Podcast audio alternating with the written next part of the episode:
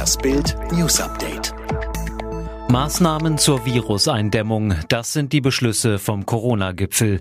In Städten und Regionen mit stark steigenden Corona-Zahlen soll die Maskenpflicht erweitert werden. Sie soll ab 35 Neuinfektionen je 100.000 Einwohner in sieben Tagen auch überall da gelten, wo Menschen dichter bzw. länger zusammenkommen. In Regionen mit stark steigenden Corona-Zahlen werden private Feiern künftig generell auf maximal zehn Teilnehmer und zwei Hausstände begrenzt.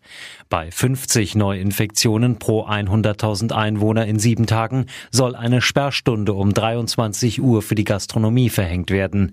Die Beherbergungsverbote für Urlauber aus innerdeutschen Risikogebieten waren vor den Beratungen am umstrittensten. Eine Einigung gab es da aber nicht. Es war ein zähes Ringen, teilweise heftiges Streiten um neue härtere Maßnahmen im Kampf gegen die Corona-Pandemie zwischen Kanzlerin Merkel und den Chefs der 16 Bundesländer. Eine zentrale Erkenntnis, die Kanzlerin ist besorgt und genervt von allen, die versuchen, ihren Drang nach härteren Regeln zu dämpfen.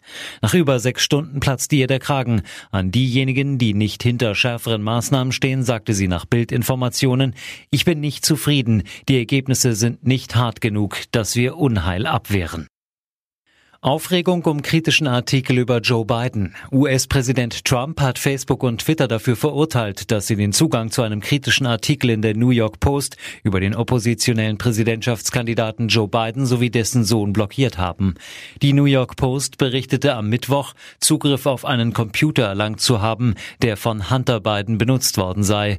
Dabei wurden offenbar Infos gefunden, wonach der frühere Vizepräsident Biden in die Geschäftstätigkeiten seines Sohnes in der Ukraine involviert involviert gewesen sein soll.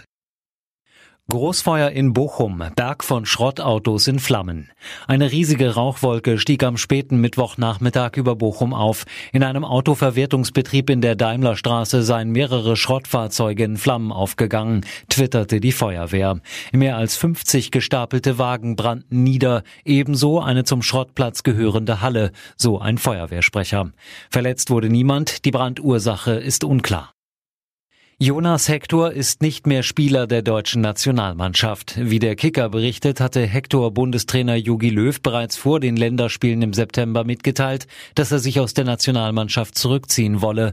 Zuletzt spielte Hector am 19. November 2019 gegen Nordirland für Deutschland.